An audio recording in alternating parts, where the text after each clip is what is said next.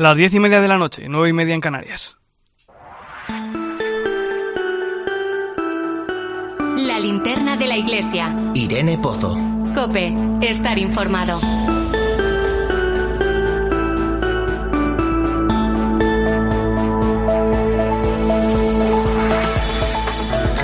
¿Qué tal? ¿Cómo estás? Recibe un saludo de Nacho de Gamón en esta linterna de la iglesia especial, en directo desde Cope Santiago. Antes de nada, escucha esto.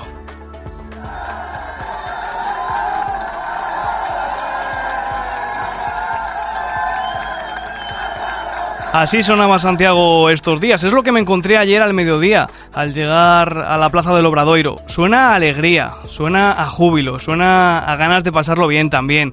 Y no es para menos esa alegría, porque desde luego que llegar a Santiago de Compostela, después de haber de hacer un largo camino a pie como el que han hecho estos jóvenes, impresiona y mucho. Encontrarse de frente con esa imponente fachada barroca de la catedral en alto, con su escalinata, y saber que ahí está enterrado uno de los apóstoles que acompañaron a Jesús, no sabes lo que es hasta que lo vives, te lo digo por experiencia. Se te quita el cansancio que arrastras de tantos días andando, durmiendo, muchas veces en el suelo, y solo tienes ganas de celebrar de celebrar que has llegado a esta ciudad tan acogedora y hospitalaria y de que por fin, tras tantos kilómetros, te puedes poner a los pies del apóstol, de su tumba, y traerle sus tus preocupaciones y tus anhelos para que Él se los ponga al Señor. Es sin duda un momento que marca mucho y que ha cambiado la vida de miles de personas. Mi compañera Silvia Rozas, la, la, directora de la revista Eclesia, que lleva aquí desde el lunes y que es gallega y conoce Santiago como la palma de su mano, me decía que esto que estamos viviendo estos días es una auténtica fiesta. Y lo es, lo es. Ver a tantos jóvenes, 12.000, que se dice pronto, celebrando su fe en vacaciones, con el calor que hace, de verdad que es inspirador. Mira, por ejemplo, ayer en la Plaza de Quintana conocí a un matrimonio que estaba esperando a pasar por la Puerta Santa para hacer el saludo al apóstol. Son de Toledo y se casaron el 16 de julio. Lo normal es que se hubieran ido de luna de miel unos cuantos días, pero decidieron acortarla y dejarla solo en una semana para poder venir a Santiago a participar en esta peregrinación europea de jóvenes y además como voluntarios. Y ellos lo explican sencillamente, cómo no iban a venir si tenían la ocasión de presentarle al apóstol su proyecto de familia, de esa familia que acaban de fundar. No me digas que no es una historia emocionante, no será la última que te contaremos hoy. Bienvenido a la linterna de la iglesia, te saluda desde Santiago de Compostela Nacho de Gamón en este viernes 5 de agosto. La linterna de la iglesia. Irene Pozo. Cope estar informado. Como siempre, ya sabes que puedes acompañarnos con tus mensajes a través de las redes sociales. Estamos en Iglesia Cope en Facebook y Twitter, hoy con el hashtag Linterna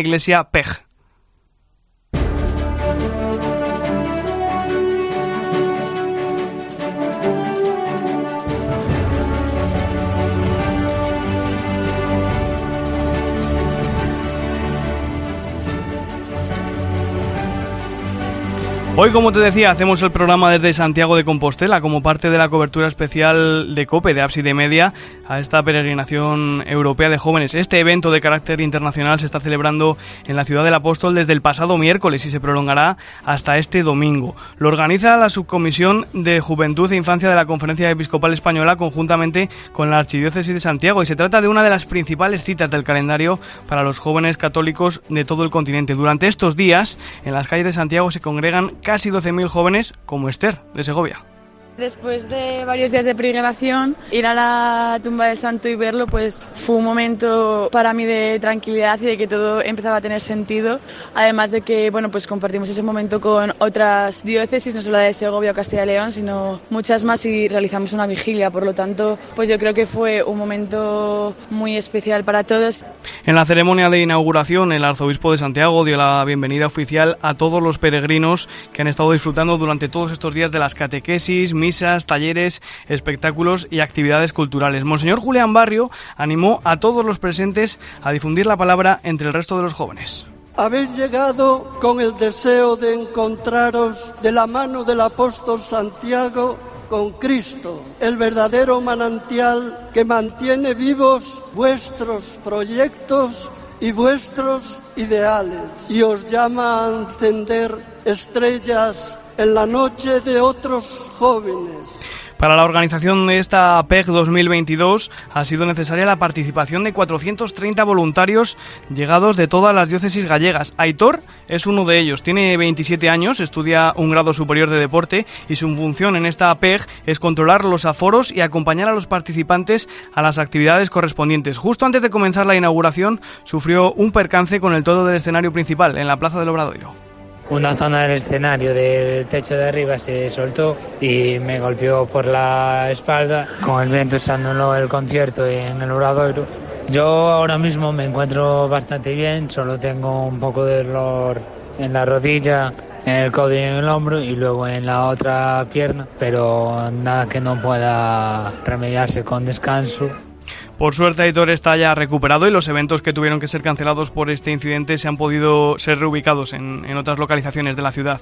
El programa se ha completado con conciertos, espectáculos en las calles de Santiago y talleres, como el que ha impartido Javier Díaz Vega sobre cómo afrontar con esperanza el suicidio de un ser querido. Lo primero que puede aportar es esperanza ante su propia vida, porque en cualquier sufrimiento creemos que Dios nos sostiene y en este tema concreto, que a veces es tan silenciado y se desconoce poco como, como es el suicidio, necesitamos una mirada de misericordia, necesitamos formación y necesitamos hablar del tema porque hablar salva vidas. Esta mañana se, han celebrado catequesis por toda la ciudad y ahora por la noche el plato fuerte será el concierto de Grillex y el musical Skate Hero. Y ya mañana viviremos la vigilia de oración en el Monte do Gozo y el domingo la misa de clausura a las 10 de la mañana. Por cierto, una cosa más, este año se ha batido un récord. Ya se han sellado 200.000 compostelas y sin contar a los jóvenes de la PEG. Nunca antes había alcanzado esta cifra de peregrinos en tan poco tiempo. Eso aquí en Santiago, pero la actualidad de la Iglesia trae esta semana otros asuntos de interés que repasamos a continuación con mi compañero Manu Torralba, el primero de los Manu Torralba a los que vamos a saludar esta noche. Buenas noches, Manu. Nacho de Gamón, buenas noches. Oye, la PEJA ha coincidido con otra importante cita europea, el Festival de la Juventud en Medjugorje, en Bosnia y Herzegovina. En este pequeño pueblo, varias personas aseguran haber sido testigos de apariciones marianas desde 1981. Allí han acudido esta semana cerca de 50.000 jóvenes de los cinco continentes para celebrar la edición 33 de este festival. La misa inaugural la ofició el lunes el presidente de la Conferencia Episcopal Española, el cardenal Juan José Omella, que en su homilía recordó que España es un país de tradición mariana y animó a los presentes a tomar distancia del ruido mundanal y a preguntarse por qué estaban todos allí reunidos. Si estáis aquí es porque Jesús y María lo han querido. Empieza una semana única. Dejaos llevar y guiar por Santa María, nuestra Madre. Jesús nos lo dice a cada uno de nosotros y sobre todo a vosotros jóvenes, que sois el presente de la Iglesia y de la sociedad. Y de la agenda del presidente de la Conferencia Episcopal Española vamos a la del secretario general. Monseñor Luis Argüello ha estado esta semana en 13 tras tomar posesión de la Archidiócesis de Valladolid el pasado sábado. Revela, releva al cardenal Ricardo Blázquez, que llevaba 12 años al frente de esta archidiócesis. El nuevo arzobispo de Valladolid, Monseñor Argüello, ha contado en el programa Iglesia al Día que vivió la ceremonia de toma de posesión con emoción, alegría y paz. Es una diócesis relativamente joven y vive pues este gran desafío de la transmisión de la fe, de sabernos situar de una manera nueva en nuestra presencia en la sociedad, en el territorio y ofrecer un testimonio del amor del Evangelio en nuestra sociedad, pues lo vivimos como una llamada apremiante. Gracias Manu, ahora te escucho en un rato. Hasta ahora Nacho. Ponemos el foco ahora en nuestra diócesis y comenzamos en Vitoria. Allí su obispo, Monseñor Juan Carlos Elizalde, se ha referido a uno de los asuntos de los que más se habla en las últimas semanas, de los pinchazos en las discotecas.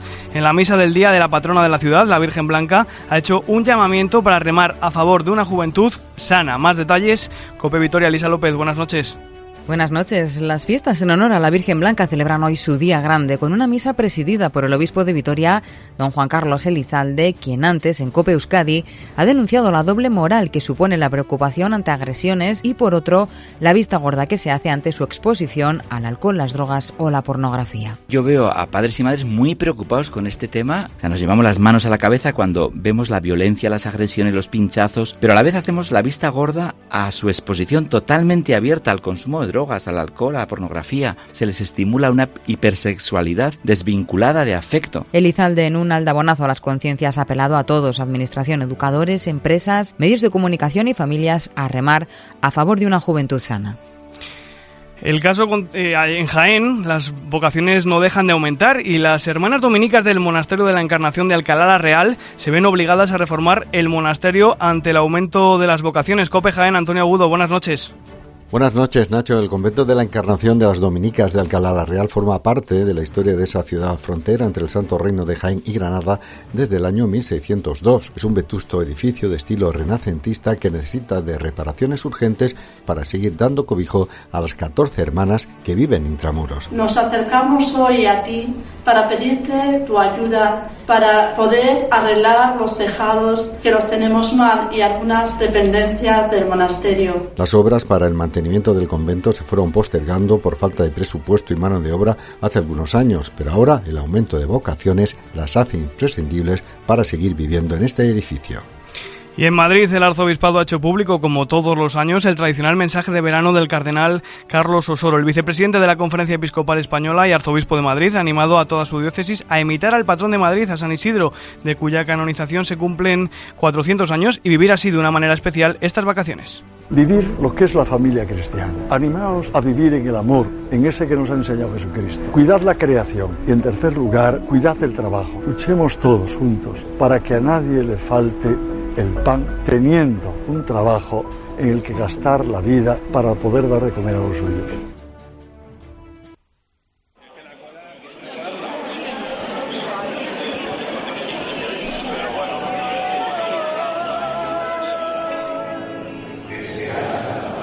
Estos que escuchas son algunos de los sonidos que nos está dejando la peregrinación europea de jóvenes que comenzó el miércoles y que se prolongará hasta el próximo domingo.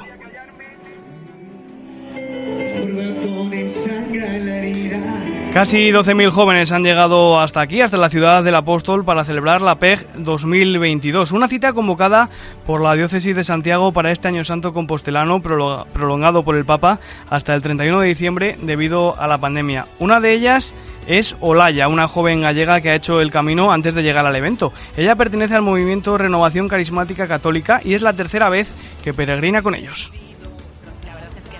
impresionante, sobre todo porque personalmente para nuestro grupo ha sido un camino muy duro, pero hemos experimentado justamente cómo cuanto más duro es el camino, mayor es la, el gozo de llegar, ¿no? Y mayor es la experiencia de que podemos sentirnos unidos en medio del dolor, podemos sentirnos hermanos y podemos sentirnos felices y con paz en medio del sufrimiento de estos días.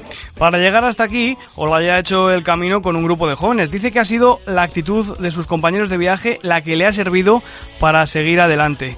Durante la peregrinación han podido ayudar a otras personas que se encontraban en el camino y en definitiva se han mostrado dispuestos a participar en todo lo que les han pedido. Dice Olaya que no hay mejor broche final para un año en el que, en el que ha tenido que reflexionar tanto sobre qué significa caminar juntos. Ella ha trabajado durante ocho meses en el proceso sinodal como miembro del equipo de la Conferencia Episcopal Española. Para mí el Camino de Santiago es como la imagen perfecta de, lo que está llamado a ser la experiencia sinodal en la Iglesia, pues un pueblo que camina unido independientemente de las diferencias, pues las diferencias no son una limitación para caminar juntos, sino al revés, son una oportunidad para tener una experiencia más rica en ese caminar. Creo que no hay mejor broche para este año tan intenso en el trabajo sinodal que esta peregrinación europea de jóvenes, donde diferentes realidades nos vamos a juntar en Santiago. Olaya asegura que este tipo de cosas son las que necesitan los jóvenes, saber que son importantes porque se cuenta con ellos. Y eso lo sienten cuando salen de su mundo y pueden servir a los demás. Olaya, como te digo, es solo una de las 12.000 jóvenes, de los 12.000 jóvenes que han venido hasta aquí, hasta Santiago, para vivir esta fiesta de la fe. Pero en COPE hemos hablado con otros muchos. Manu Torralba ha hablado con ellos. Desde Mallorca ha llegado Laura. Ella partió el domingo desde Lugo con un grupo de su diócesis y pisó Santiago el miércoles tras un duro peregrinaje. Me está costando muchísimo, es bastante duro. Físicamente nos duele absolutamente todo, pero estamos como muy alegres, con ganas. Cuando nos duele, cuando no tenemos fuerzas, como que nos ponemos a cantar, nos animamos unos a otros y bueno, está siendo un regalo. El camino para Laura ha sido duro pero satisfactorio. Al final, llegar a la plaza del Obradoiro merece la pena. Eso mismo piensa Esther, que viene con la diócesis de Segovia. Para ella ha sido inolvidable ver por primera vez la Catedral de Santiago y poder saludar al santo. Después de varios días de peregrinación, ir a la tumba del santo y verlo, pues fue un momento para mí de tranquilidad y de que todo empezaba a tener sentido. Además de que, bueno, pues compartimos ese momento con otras diócesis y realizamos una vigilia. Pues yo creo que fue un momento muy especial para todos. Ya en Santiago, los peregrinos han podido disfrutar de cinco días de fe, oración, encuentro y muchas actividades. Allí se han realizado catequesis, gincanas, misas, espectáculos musicales, momentos para todo, como explica Roberto, que ha llegado a la peregrinación europea de jóvenes desde Albacete. Estamos emocionadísimos. Lo que normalmente sería cansancio acumulado se está convirtiendo, mediante la ilusión, en un gozo. Nos encontraremos con jóvenes de todas las partes de Europa y juntos ver qué puede hacer hoy un joven por la iglesia, por su presente. Nacho es sevillano, pero ha hecho un viaje muy especial desde Vigo. Él ha hecho parte del camino portugués durante cinco días junto a 25 personas con discapacidad. El plan de cada día consistía en recorrer juntos un tramo del Camino de Santiago. Por la mañana recogían a un par de usuarios de la clínica en la parada del autobús, andaban durante varias horas y al final de la jornada volvían a dejarlos en el autobús. Así durante los cinco días, solamente dos de estas 25 personas con discapacidad han podido realizar las cinco etapas completas, Javier y Juan para mí es la primera vez que hago voluntariado con personas que tienen esta discapacidad y la verdad que lo que estoy es un poco cuestionado porque no estoy acostumbrado a, la, a esa espontaneidad, al expresar lo que viven, a la alegría o a, no sé, es que en cualquier momento se muestran como son. En COPE hemos hablado con muchos de los 12.000 jóvenes que se encuentran hoy en Santiago, que han llegado de todas las diócesis de España y otros puntos de Europa, pero no con todos, no nos da la vida. Escuchas la linterna de la iglesia. Con Irene Pozo. Cope, estar informado. Esta peregrinación europea de jóvenes no sería posible sin la tremenda labor de acogida que realiza la iglesia que peregrina en Santiago de Compostela. Al frente de, esta labor de coordinación está el obispo auxiliar de la sede compostelana, que es Monseñor Francisco José Prieto. Don Francisco, buenas noches. Buenas noches a todos los oyentes de COPE y la linterna de la iglesia. ¿Qué significa para usted, como obispo auxiliar de esta archidiócesis, ver las calles de Santiago llenas de chicos celebrando la fe que tenemos en común? Pues desde el punto de vista personal se puede reconocer y decir en verdad que es una experiencia única. O sea, fíjate, permitid que os comparta que cuando llego aquí a Santiago en abril del 2021 era un Santiago con muchas ciudades medio vacío. O sea, aún teníamos ahí la pandemia, ciertas restricciones y un Santiago en año santo que apenas las calles se llenaban. Y claro, después de un año y pico, ves este Santiago en el mes de agosto con motivo de la PEC, con todos los peregrinos que acuden.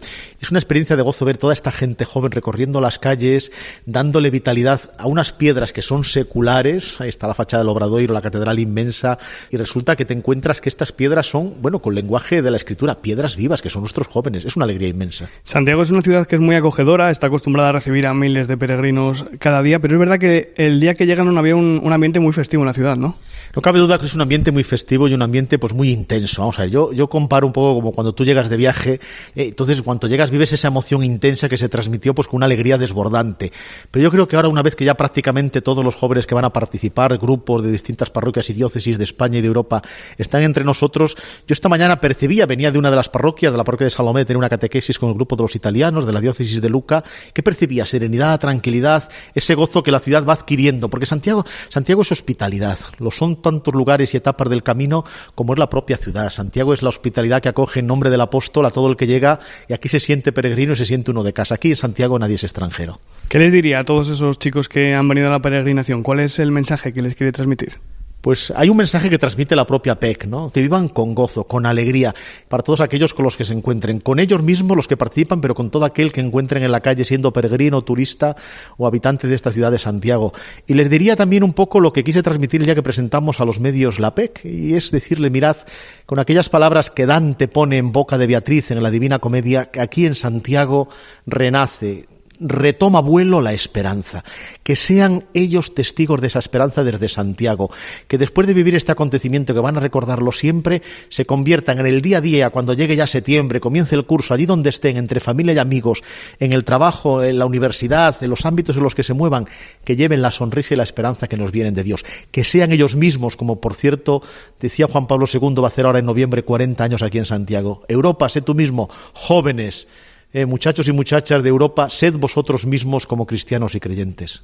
Precisamente le iba a decir que quizá una de las palabras que más resuenan estos días en las calles de Santiago es la de esperanza. ¿Y qué sensación de esperanza tiene uno cuando se pone delante del apóstol, no?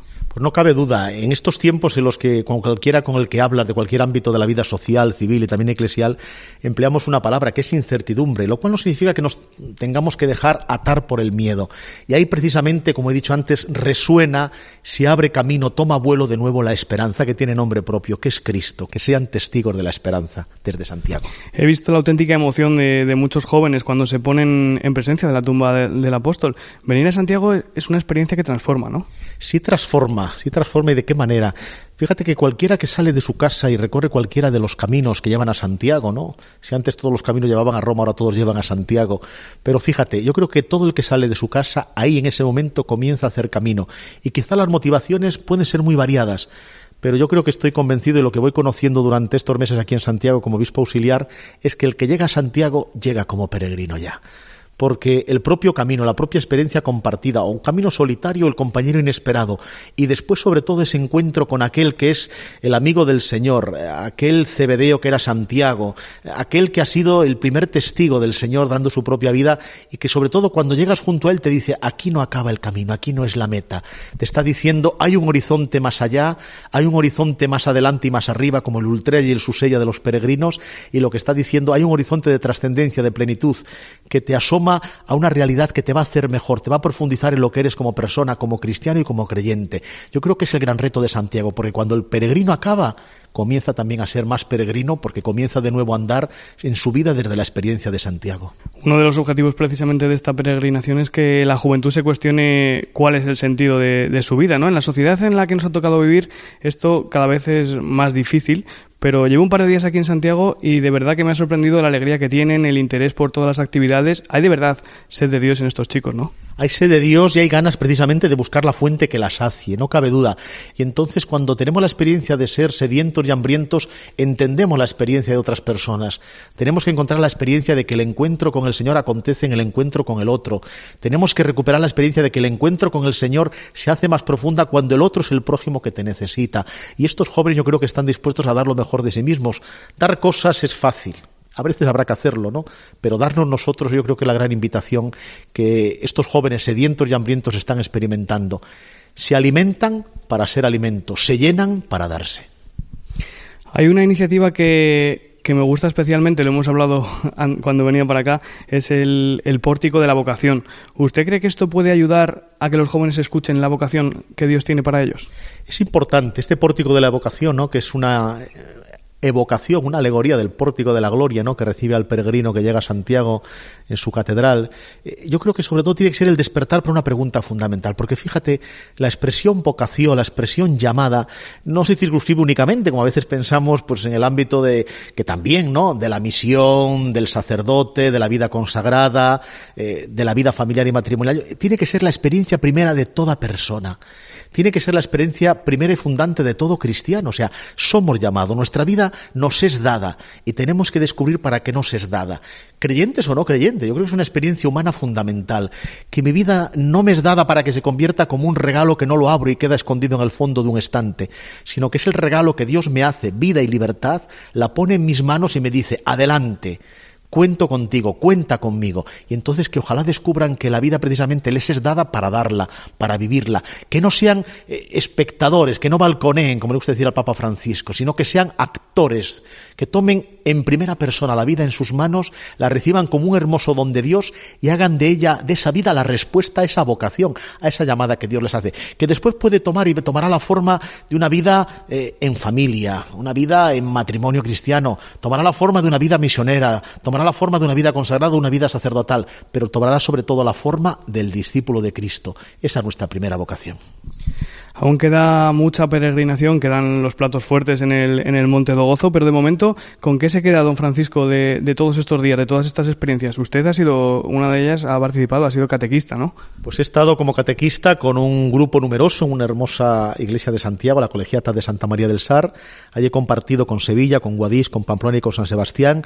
Esta mañana he estado con un grupo de italianos de la Archidiócesis de Luca, de Italia es la experiencia de compartir, la experiencia del encuentro, donde la lengua no marca diferencias, donde el lenguaje que utilizamos lo entendemos. Para mí la experiencia sobre todo la serenidad del encuentro de la catequesis, de los diálogos con los jóvenes, con sus preguntas e inquietudes que te transmiten, con una celebración de la Eucaristía gozosa, participada, donde todos nos sentimos parte de una mesa que es mesa de fraternidad, donde alimentamos para después ser alimento. Yo me quedo con la experiencia serena de estos días. Ahora que regresaba de la catequesis esta mañana en la iglesia de Salomé con el grupo de Italia, pues veía unas calles llenas pero serenas, abarrotadas pero con alegría. Me encontré un grupo de Comunión y Liberación de Madrid que estaban cantando en la plaza de la Quintana esperando para entrar por la Puerta Santa. Veía los peregrinos habituales que están llegando. O sea, veo una ciudad que esas piedras de las que antes hablábamos se tornan vivas. Yo creo que es el gozo donde la alegría y la sonrisa están en el rostro de tantos que estamos aquí durante estos días en Santiago. Y eso, eso es un don de Dios. ¿Qué le, qué le pide don Francisco al apóstol?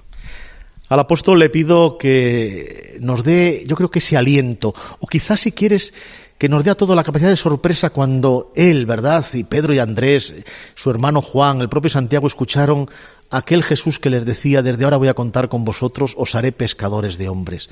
Que pueda resonar en todos nosotros esa invitación precisamente a ese extender esa red, esa red donde nos descubramos de corazón a corazón, de vida a vida, donde podamos tener esa mirada profunda, donde aprendamos a escucharnos y acompañarnos y a ser eh, compañeros de camino, con nuestras torpezas y debilidades, como aquellos primeros discípulos, como el propio Santiago, como el propio Juan y el propio Pedro, pero sabemos que está el Señor con nosotros y Él nunca defrauda.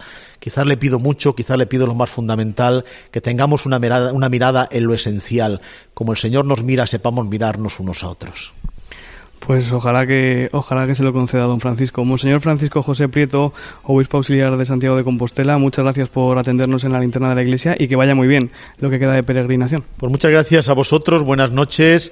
Mañana será un día intenso el sábado, el domingo también, pero sobre todo lo aquí vivido, que se siga haciendo vida después en la vida cotidiana de cada uno de nosotros y de los jóvenes que aquí han participado.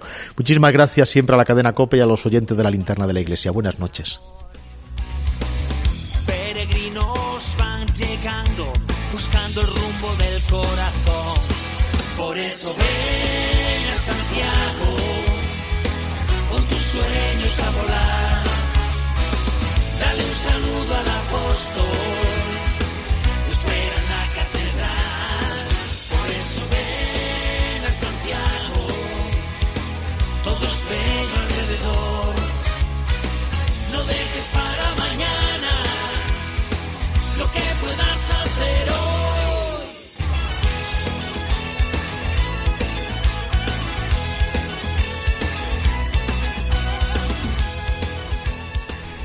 Nosotros seguimos a las 11, conectaremos con Roma para conocer lo que ha dado de sí la semana en el Vaticano con las noticias del Papa Francisco, que ha retomado sus catequesis de los miércoles en la audiencia general. Y luego vamos a tener una tertulia muy especial con jóvenes peregrinos aquí, en Santiago. Eso será a partir de las 11. Recuerda que estamos en Facebook y Twitter con el hashtag Linterna Iglesia PEG.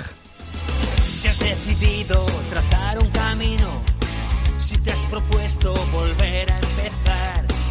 piensas en lo que tiene sentido, Santiago es tu ciudad. Como el corazón de madre, dispuesto a coger con amor. Peregrinos van llegando, buscando el rumbo del corazón. Por eso ven a Santiago, con tus sueños a volar. Dale un saludo al apóstol, espera en la La linterna de la iglesia. Irene Pozo. Cope, estar informado. ¿Y tú qué estás pensando? Escribe a Irene Pozo en Twitter en arroba eclesiacope Y en nuestro muro de Facebook, Eclesia Cope. ¡Qué verano! El verano de empezar de nuevo, de mirarnos cara a cara, de viajar libremente, de abrazarnos y disfrutar. ¿Cuánto necesitábamos esto? Este verano, Cristina López de Slichting vive las vacaciones contigo. Y recuerda, el 3 de septiembre continúa el mejor entretenimiento los sábados y domingos de 10 de la mañana a 2 de la tarde. En fin de semana de cope, ¿te lo vas a perder?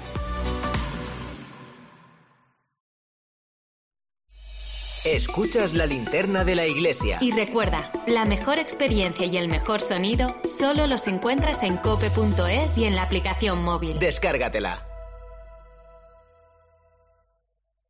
Hay una alegría tan grande como llevar agua potable donde no llega, tan vital como el acceso a la sanidad y a la educación en los lugares más olvidados, tan necesaria como alimentarse cada día. La alegría de vencer nuestra indiferencia y ayudar a hacerlo posible. No les des la espalda. Contra el hambre, actúa. Entra en manosunidas.org y colabora. No hay verano sin gazpacho, ni debería haber gazpacho sin tomate triturado apis. Utiliza tomate triturado apis para realizar tu gazpacho. Tomates de temporada cultivados al sol, sin conservantes ni colorantes 100% natural, como recién cogido de la mata. Participa en nuestro concurso con tu receta de gazpacho. Entra en apis.es e infórmate. Apis, expertos en tomate.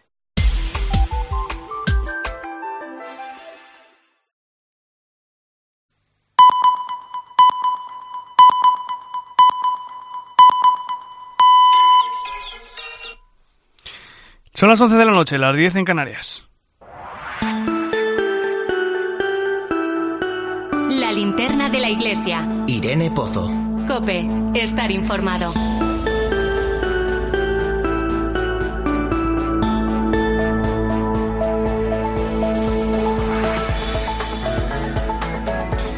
Ya de vuelta en el estudio, ponemos rumbo al Vaticano. Allí nos espera ya nuestra compañera Ángeles Conde. Buenas noches, Ángeles. Hola, Nacho. Buenas noches. Oye, este miércoles el Papa ha vuelto a celebrar su tradicional catequesis de los miércoles en la que es la primera audiencia del verano tras el parón del en el mes de julio, Ángeles. La primera del verano y la primera después de su viaje a Canadá. No olvidemos que el Papa estuvo siete días en Canadá, regresó y ya estaba trabajando al día siguiente, sin ir más lejos, con el Ángelus y el miércoles, bueno, pues con esta audiencia que comentamos en la que lo que suele hacer, como es habitual cada vez que vuelve de un viaje, es hacer un pequeño resumen de sus impresiones, bueno, pues de esa visita apostólica.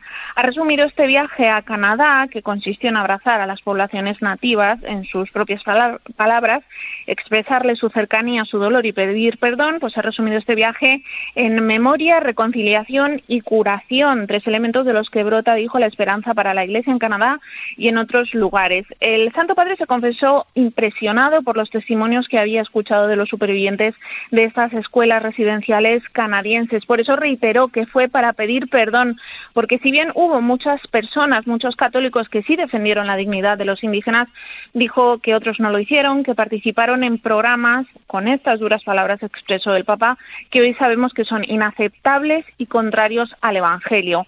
El Papa también contó este miércoles que pudo comprobar los efectos reales de la colonización. Por ello, en la parte en español de la Audiencia General aseguró que ante las ideologías que amenazan a los pueblos intentando borrar su historia y sus tradiciones, la Iglesia se siente interpelada y no quiere repetir errores. Y dos cosas más, Nacho, de esta Audiencia General. Sabes que el Papa nunca se olvida de Ucrania. En la parte en los saludos en polaco dio gracias a todos los polacos por la acogida, por abrir las puertas a los refugiados ucranianos y reconoció especialmente el trabajo de las hermanas de Santa Isabel presentes en Ucrania. Y después también habló del Líbano. Esta semana se han cumplido dos años de la tremenda explosión del puerto de Beirut. Aseguró el Papa que piensa en las víctimas, en las familias de las víctimas y sobre todo expresó el deseo de justicia y verdad que no se puede esconder jamás. Sabes que, bueno, pues la investigación de lo que sucedió en el, sucedió en el puerto de Beirut está bastante, bastante paralizada. Esta semana, al celebrarse los dos años, las familias a la cabeza con el patriarca maronita han pedido que ya de una vez acabe la obstrucción en la investigación y bueno, pues el Papa quiso sumarse a este recuerdo, sobre todo porque el Líbano dijo es una tierra de paz y pluralismo donde distintas comunidades religiosas pueden vivir en fraternidad en Oriente Medio. Hmm, siempre se acuerda de los países en dificultad el Papa. Oye Ángeles, además esta semana se ha publicado el videomensaje de Francisco para este mes de agosto en el que pide que recemos por los pequeños y medianos empresarios. Sí, sabes que, bueno, pues desde hace un tiempo el Papa cada vez, eh, cada mes publica un vídeo de esta red mundial de intención de oración del Papa con una intención, se llama el vídeo del Papa, con una intención que nos propone para cada mes del año. Bueno, pues esta vez nos pide eso, eh, rezar por los autónomos, por los pequeños empresarios, pues por aquellos, eh, dice el Papa, que se han enfrentado, se enfrentan a una grave crisis socioeconómica y que pese a todo pues siguen creando puestos de trabajo. Bueno, pues ha pensado el Papa Francisco en las personas de los comercios, de los talleres, de la limpieza, del transporte, de tantas otras personas. Dice el Papa en este vídeo que son los que no salen en las listas de los más ricos y poderosos, pero que a pesar de todas las dificultades que enfrentan, pues crean puestos de trabajo manteniendo su responsabilidad social. Aquí Francisco en este vídeo hace un tipo de crítica, ¿no? Otro tipo de empresarios pues que no construyen, que no que no tienen esa responsabilidad social, que no invierten en este bien común y alaba a bueno, pues a estos otros empresarios que con valor, con esfuerzo, con sacrificio, dice el Papa, invierten generando bienestar y dice, ellos no esconden su dinero en paraísos fiscales, sino que dedican una enorme capacidad creativa a cambiar las cosas desde abajo, desde donde siempre sale la mejor creatividad. Por eso el Papa nos invita en este mes de agosto a rezar, bueno, pues eh, todos conocemos a, los, a un autónomo, a un pequeño empresario, a un mediano empresario, bueno, pues que son quienes más se están viendo afectados por esta crisis económica y social, nos pide Papa que recemos para que encuentre los medios necesarios para continuar con su actividad al servicio de cada comunidad, de las comunidades en las que viven. Totalmente, Ángeles. Y, esta semana también se ha conocido el programa del viaje del Papa a Kazajistán, que va a ser del el próximo del 13 al 15 de septiembre. Sí, el Papa Francisco dijo, bueno, pues eh, volviendo de Canadá, todavía no se había confirmado el viaje, que le gustaría ir a Kazajistán porque, bueno, pues de alguna manera era un viaje tranquilo. La invitación para el Papa estaba sobre la mesa desde hacía mucho tiempo, al menos desde el año 2021, cuando recibió a un alto funcionario de este país asiático en el Vaticano y que, bueno, pues cursó oficialmente esta invitación. Y, ah, bueno, pues el Papa va a visitar este país sobre todo con un objetivo, que es participar en la séptima edición del Congreso de Líderes de Religiones Mundiales y Tradicionales, que cada tres años se celebra en la capital en la que se llamaba Astana, que ahora es, eh, pues tiene otro nombre, no Sultán. Y bueno, pues el Papa Francisco va a participar en este congreso que se creó, eh, bueno, pues en el año 2003 en la estela de la Jornada de Oración por la Paz que convocó en Asís Juan Pablo II.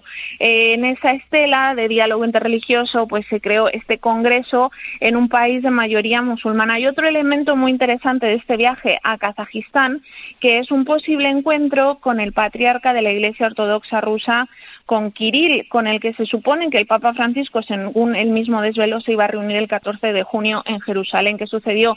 Bueno, pues la invasión rusa de Ucrania, la justificación que hace el patriarca de la Iglesia Ortodoxa rusa de esa invasión, su apoyo sin fisuras a Vladimir Putin y, bueno, pues esa falta de entendimiento lógica que ha habido entre el patriarca y el Papa en aquella videollamada famosa que hicieron en el mes de marzo y que, bueno, pues el Papa Francisco le dijo a Kirill que ellos eran hombres de Dios y que no tenían que ser monaguillos de ningún político, de ningún dirigente. Bien, pues para, eh, bueno, pues calmar de alguna manera las aguas y sobre todo porque el Papa Francisco ha expresado en muchas ocasiones que él está dispuesto a hacer lo que sea para que termine la invasión de Ucrania, eh, sería posible esta reunión en Kazajistán con el patriarca Kirill de la Iglesia Ortodoxa rusa, hombre que tiene mucha influencia en Putin, eh, bueno, pues en este viaje que el Papa Francisco va a cumplir a mediados de septiembre a este país asiático que, como decimos, pues es de mayoría musulmana. Solamente hay un 26% de población cristiana entre 17 millones de habitantes y de ese 26%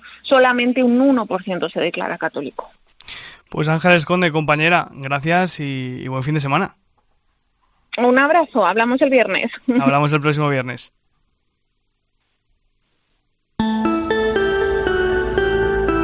Irene Pozo. La linterna de la iglesia. Cope, estar informado. Bueno, me he venido a la Rúa de las Carretas, a la parte de atrás de la Plaza del Obradoiro, para charlar un rato con cuatro de los jóvenes que están participando en esta peregrinación. Son Manu Torralba, seminarista de la Archidiócesis de Pamplona. Hola Manu, buenas noches. Muy buenas noches, ¿qué tal Nacho? Patricia Trigo, más conocida como Pati T, ilustradora y organizadora de uno de los talleres que se están impartiendo en esta peregrinación. Buenas noches, Pati. Buenas noches, Nacho. Encantada de estar aquí. Bryce Pérez, voluntario de esta peregrinación natural de Porriño, el ladito de Vigo. Buenas noches, Bryce. Hola, buenas noches, Nacho. Y también está aquí con nosotros Lucía Montero, que es peregrina de la Archidiócesis de Sevilla. Bienvenida, Lucía. Hola, muchas gracias. Bueno, lo primero de todo, ¿qué hacéis aquí? ¿Por qué os apuntasteis a la peregrinación europea? Bueno, eh, a nosotros nos dijo el rector del seminario que iba a ser una experiencia muy buena, que no podíamos faltar y que además hacíamos falta en, en, los grupos que se han montado desde Navarra, pues para, para, hacer un poco labor de acompañamiento, de escuchar a los jóvenes y la verdad que ha sido una gozada, un gusto. Bueno, pues la Pastoral Juvenil de Sevilla propone hacer el Camino Santiago cada cierto tiempo y la última vez que lo hice con ellos me encantó y esta vez pues no me lo podía perder y más teniendo la experiencia de la PEG. Bryce. Pues yo he estado aquí en Santiago estudiando mientras ya se empezaba a preparar la PEG. Me, me pareció que, que iba a ser una experiencia chulísima me dijeron si quería ser voluntario y la verdad que no me lo dudé porque tenía muchísimas ganas. Lo mío ha sido un caso un poco distinto porque me pidieron desde la PEG venir a, dar, a, impartir unos talleres y, vine sobre todo para eso. Pues me estuve preparando a ver qué es lo que daba para estos jóvenes y me he quedado maravillada. No he peregrinado aquí andando, he venido en coche, pero, pero eh, me está pareciendo una experiencia brutal para, para poder vivir. O sea que estoy agradecidísima. ¿Qué significa para vosotros estar aquí rodeados de jóvenes eh, igual que nosotros, de personas que hablan el mismo lenguaje, que piensan igual que nosotros? Me está pareciendo una experiencia muy enriquecedora como joven católica que soy, ver que hay muchísimos más jóvenes como yo que, que buscamos pues, pues, vivir la fe en nuestro día a día y yo creo que encuentros como este, es lo que digo, enriquece mucho, da mucha fuerza para saber que no estamos solos frente en esto, pues creyendo en Dios, creyendo en la Virgen y, y a mí de verdad es, es un regalazo, o sea, es como que me siento privilegiada y, y con mucha suerte. Bueno, yo creo que el que estemos aquí más de 15.000 jóvenes en Santiago, viniendo de muchas partes de España y de Europa, eh, solo puede venir de Dios, porque que de otra manera es impensable.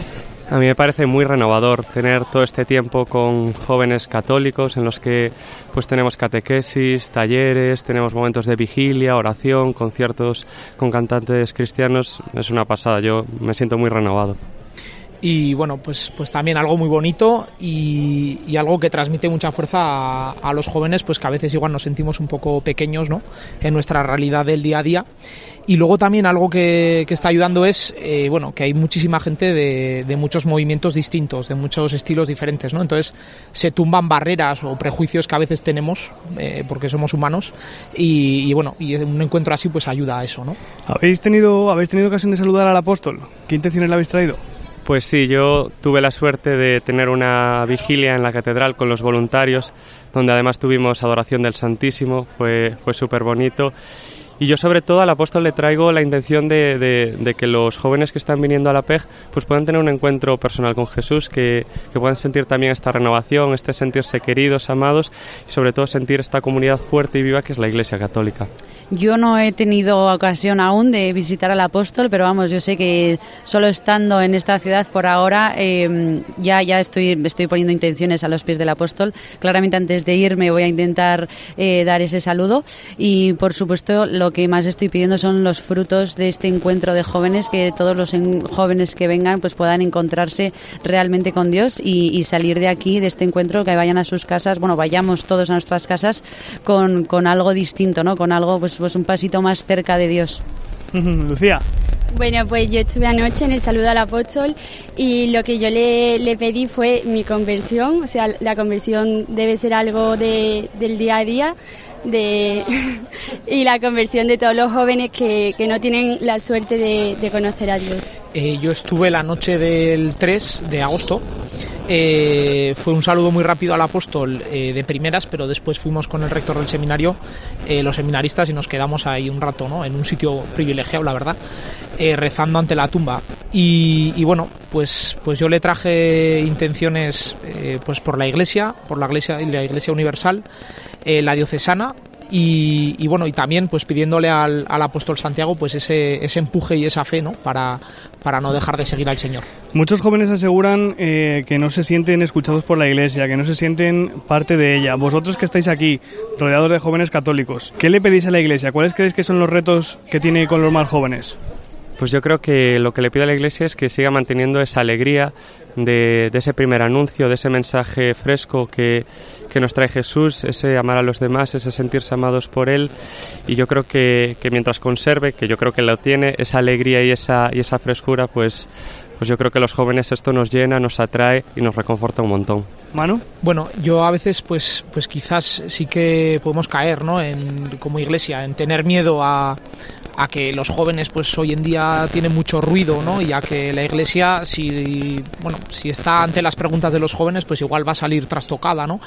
Eh, pero, pero no hay que tener miedo, ¿no? O sea, la iglesia tiene que estar cerca, eh, sobre todo porque es la única fuente de, esperanza que el joven puede tener hoy en día, ¿no? Eh, la esperanza que viene de Dios, ¿no? Entonces, que la iglesia esté cerca de, de, los jóvenes y un encuentro como este, pues, pues lo propicia, ¿no? Yo creo que se mm, debe dejar de entender la iglesia como una jerarquía y, y, verla como, como una unión, una familia de jóvenes que, como ha dicho mi compañero, que transmitan la fe con alegría, ¿no? Yo pido que se siga haciendo encuentros como este, porque me parece que es sí que es brutal ver, eh, porque yo creo que en nuestro día a día muchas veces, o dependiendo en qué ciudad estás o en qué parroquia vivas tu fe, muchas veces es fácil pensar que en la iglesia no hay juventud. Entonces, un encuentro como este me encanta porque se ve lo que comentan mis compañeros de esa alegría que al final la juventud que forma parte de la iglesia es también la iglesia y mostrar eh, a nosotros, sobre todo, para, para, para, poder darnos esa fuerza de que la iglesia es esto, es, es juvenil, es, es alegre y y al final es familia también. Esto me encanta verlo en, encuentros como este, poder palpar lo que ves a jóvenes, a no tan jóvenes, a no sé, a sacerdotes mayores. Es, es como una comunidad brutal. Entonces yo, si se pudiese hacer más encuentros como este, vamos, me parece que, que es lo que los jóvenes nos da más fuerza para seguir adelante. ¿Qué, ¿Qué, es lo que más os está gustando del, del, encuentro, de lo que llevamos de momento? Porque todavía quedan cosas, pero ¿qué es lo que más os está llamando la atención o más os está gustando?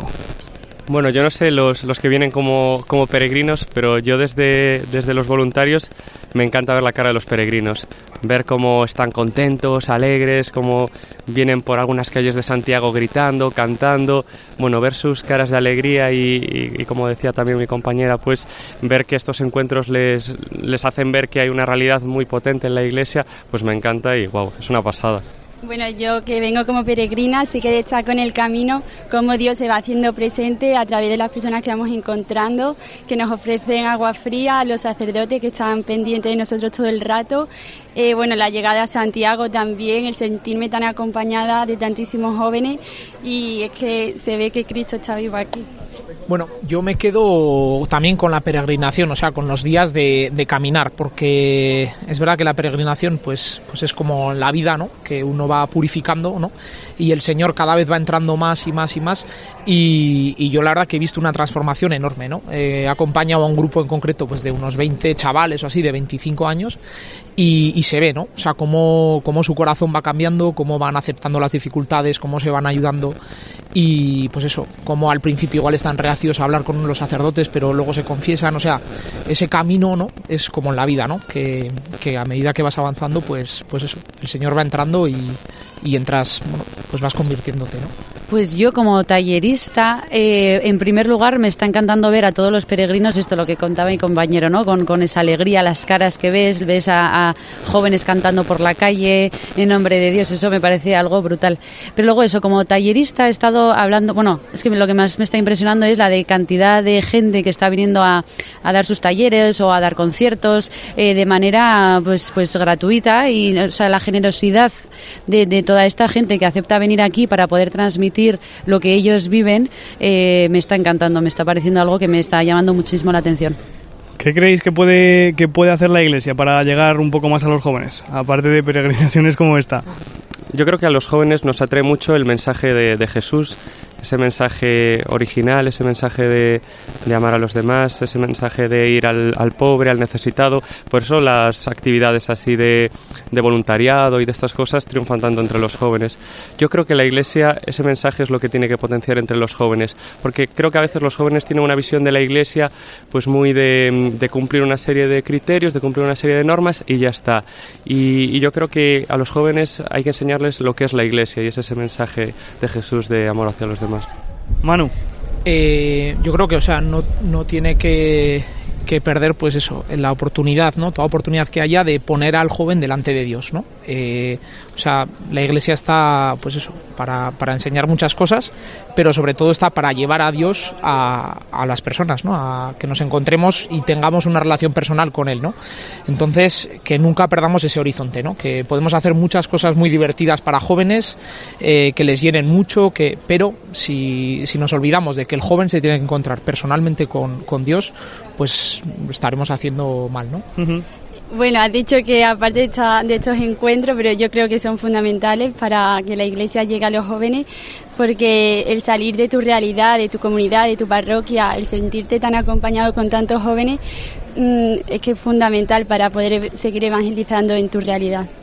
Esta es que me parece una pregunta muy interesante eh, porque lo voy a llevar un poco a mi terreno. Yo soy ilustradora y, y una figura muy importante en mis ilustraciones eh, y en mi vida, o sea, lo he podido ver en primer lugar en mi vida espiritual y ahora con todos los jóvenes con los que estoy conociendo gracias a mi trabajo.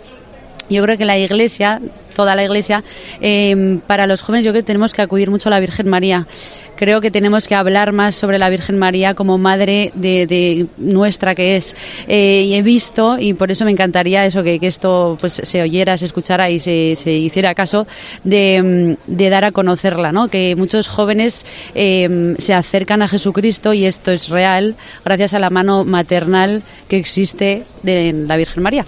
Entonces, yo creo que esto es algo que, que hay que hablar, es como la gran desconocida, porque se habla, y, pero como oración final de muchas charlas y tal, pero, pero yo creo que en cuanto la gente me comienza a conocerla más, eh, es que no hay vuelta atrás, es que te enamoras de ella y es que te lleva a Jesucristo directo. Entonces, es lo que yo creo que hay que hacer y debemos y ya por ello. Pues eso, darle más valor a la Virgen. ¿Qué, qué os parece el pórtico de la vocación? No sé si sabéis lo que es, es una de las iniciativas que se han puesto en marcha en esta peregrinación. ¿Habéis tenido ocasión de participar? Bueno, Bryce, creo que tú has sido voluntario allí. Sí, sí, yo eh, por las mañanas estoy voluntario en el Pórtico de la Vocación y guau, está muy guay. No he podido estar en porque son un montón de actividades, eh, pero he estado en muchas y la gente sale encantada, les, les mola un montón. Y además yo creo que, que es muy útil porque hoy en día, pues que te expliquen, oye, eh, ¿cómo puedo aprender a discernir? Oye, ¿cómo, ¿en qué consiste esta vocación concreta? ¿Cómo es? Pues yo creo que a los jóvenes le- les encanta y es lo que me dicen, que les gusta un montón al salir. Pati. Yo no he podido ir, pero me han hablado de esta iniciativa y me ha parecido, me ha parecido una idea muy buena, porque yo creo que en la juventud eh, cristiana católica es uno de los temas eh, más a tratar y que más a lo mejor miedo o más nos cuesta. Entonces que en un encuentro como este, que es que es brutal, ya lo sabemos todos, además nos den la posibilidad de, bajo los pies del apóstol poder poder aprender a discernir eh, lo que Dios quiere de nosotros, que para, para eso estamos aquí y lo que más y es lo que más felices nos va a hacer en la vida, pues pues es que mm, solo me salen palabras de, de- de agradecimiento y de halago a esta iniciativa. Manu. Me enteraba ahora de lo que era el, el pórtico de la vocación, me lo podía imaginar, ¿no? Pero ahora escuchándoles a ellos, eh, y me parece estupendo. O sea, todo cristiano tiene una vocación, entonces pues que, que en un encuentro como este pues se pueda generar un encuentro un encuentro así, ¿no? Y un planteamiento pues de discernimiento y pues me parece muy muy interesante y muy importante. Intentaré ir. Os dejo que os vayáis a los conciertos, que creo que ahora a esta hora hay conciertos, ¿no? Por Santiago y que los disfrutéis. Manu Toralba, muchísimas gracias por estar con nosotros. Muchas gracias, Nacho. Lucía Montero, peregrina de Sevilla. Gracias a vosotros. Bryce Pérez, voluntario. Muchas gracias, un placer. Y Pati T, Pati Trigo, muchas gracias. Muchas gracias a vosotros. Pues precisamente de esa iniciativa de la que hablábamos en la tertulia, del Pórtico de la Vocación, ese proyecto que han puesto en marcha en esta peregrinación europea de jóvenes para que los jóvenes puedan eh, conocer cuál es el, plan de vida que tiene Dios para ellos y sean capaces de escucharle, eh, viene ahora el reportaje de Javier García.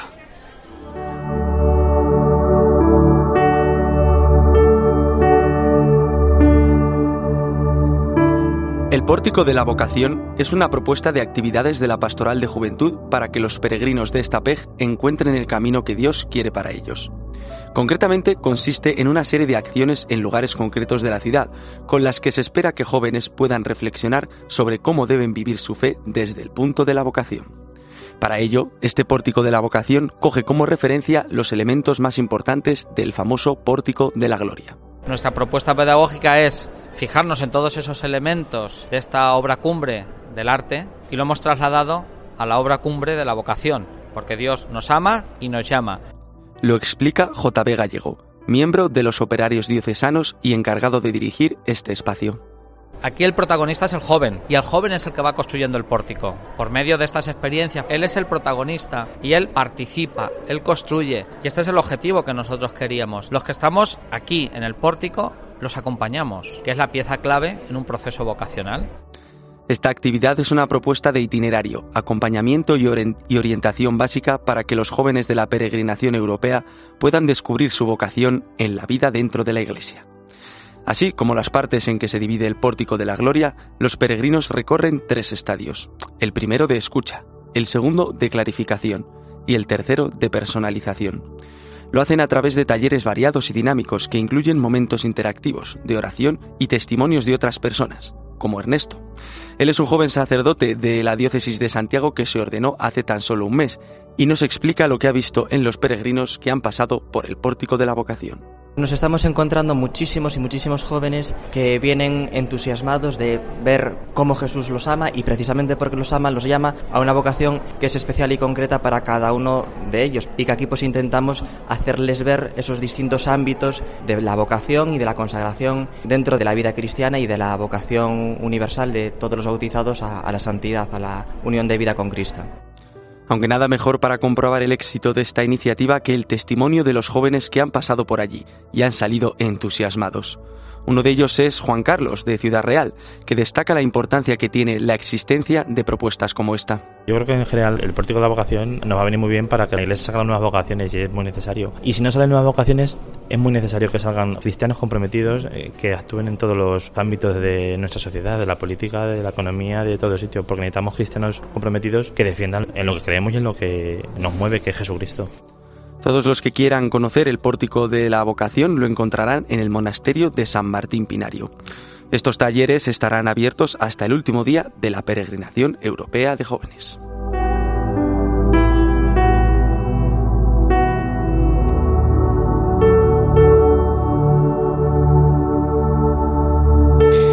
Y hoy apagamos la linterna de la iglesia con la música de Hakuna. Somos todos uno como el Padre y tú sois uno. Todos por que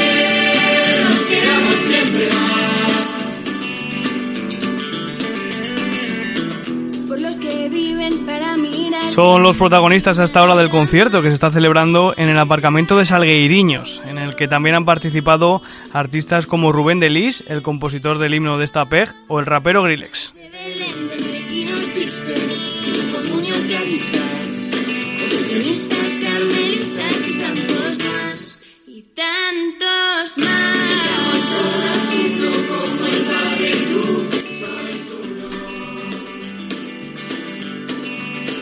Gracias por acompañarme esta noche en esta linterna de la iglesia tan especial que hemos hecho desde Santiago. Te dejo ahora con el partidazo de Cope e Isaac Avilés.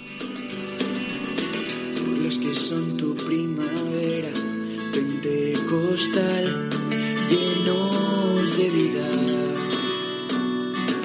movidos por el espíritu. Cursillos, comunión y liberación, renovación carismática, focolares. Escuchas Cope. Y recuerda, la mejor experiencia y el mejor sonido solo los encuentras en cope.es y en la aplicación móvil. Descárgatela.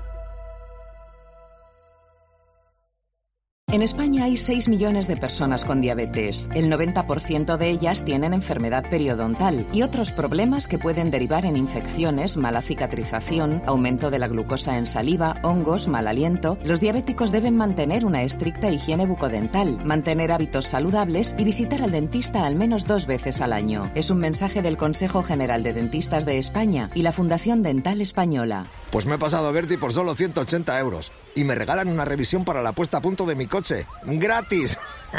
y encima hago todo desde el móvil. Si este verano no quieres escuchar a tu cuñado presumiendo de seguro de coche, pásate a Berti. Porque con Berti ahorras tiempo y dinero. Entra en Berti.es y pásate a la aseguradora digital número uno en España. Compra online en Bricomart. Pensado para tus proyectos de construcción y reforma con más de 20.000 productos en stock al mejor precio. Compra en bricomart.es donde y cuando quieras y recíbela en tu obra en 24 horas o recógela en el almacén en solo dos horas más cerca de tus obras. Bricomart. Detrás de todo gran periodista de COPE. Claves de la mañana, ¿qué tal Sergio Barbosa? ¿Qué tal? Buenos días. Belén Ibáñez, muy buenas tardes. Hola, buenas tardes, Pilar. Alcalá, muy buenas. Buenas noches, Juanma. Buenas Hay un a gran todos. equipo de periodistas y profesionales trabajando cada día para contarte lo que está pasando. Si quieres aprender con ellos, ven al máster universitario en Radio COPE, porque quedan muchas noticias e historias por contar. Máster universitario en Radio COPE, organizado por la Fundación COPE y por la Universidad San Pablo CEU, con un año de remuneradas. Infórmate en fundacioncope.com o por teléfono o WhatsApp en el 670 98 0805. La vida es como un libro y cada capítulo es una nueva oportunidad de empezar de cero y vivir algo que nunca hubieras imaginado. Sea cual sea tu próximo capítulo, lo importante es que lo hagas realidad. Porque dentro de una vida y muchas vidas, ahora en Cofidis te ofrecemos un nuevo préstamo personal de hasta 60.000 euros. Entra en cofidis.es y cuenta con nosotros. ¿Quieres estar más cerca de Carlos Herrera? Buenos días, Carlos. Buenos días, Felipe. ¿Alguna caída tonta? Alguna no, muchas. De Paco González, de Pepe Domingo Castaño, de Manolo Lama, de Juanma Castaño, de Ángel Expósito, de Pilar Cisneros, de Fernando de Aro. Es sencillo. Entra en cope.es y regístrate ya. Si escuchas Cope, ahora accederás a un universo lleno de experiencias exclusivas, en una radio que también se ve, con los mejores contenidos a la carta. Entra ya en cope.es, regístrate y disfruta.